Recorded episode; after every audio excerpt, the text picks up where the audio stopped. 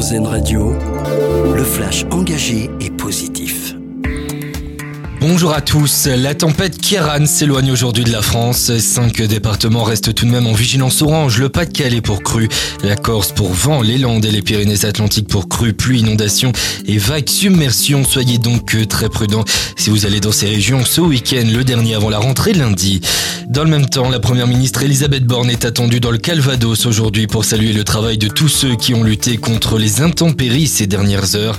Emmanuel Macron, lui, est attendu en Bretagne à la mi-journée. Cette bonne nouvelle aussi avec cette annonce des assureurs qui vont mettre en place des mesures spécifiques pour les personnes touchées par le passage de la tempête. La période de déclaration des sinistres liés à la tempête sera étendue jusqu'au 1er décembre, soit 30 jours, alors que le délai est habituellement de 5 à 10 jours. Dans le reste de l'actualité, le nouveau soutien de la France pour les populations civiles. La France envoie un deuxième porte-hélicoptère au large de Gaza.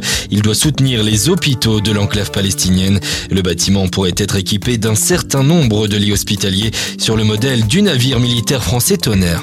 Un mot de sport, coup d'envoi aujourd'hui des championnats d'Europe de judo à Montpellier, c'est tout le week-end dans l'Hérault. Bien évidemment, on retrouvera de nombreux Français, il y a de grandes chances de médailles, notamment pour nos Françaises, avec Amandine Bouchard, vice-championne olympique en 2021, ou encore Clarisse Agbenienou et Audrey Cheméo. Chez les hommes, à noter tout de même l'absence du champion Teddy Riner.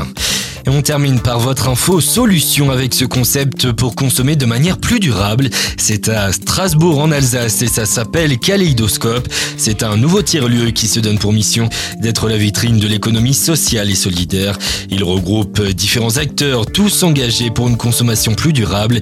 Vous pouvez retrouver toutes les infos sur notre site internet rzen.fr. Vous retrouverez aussi le podcast.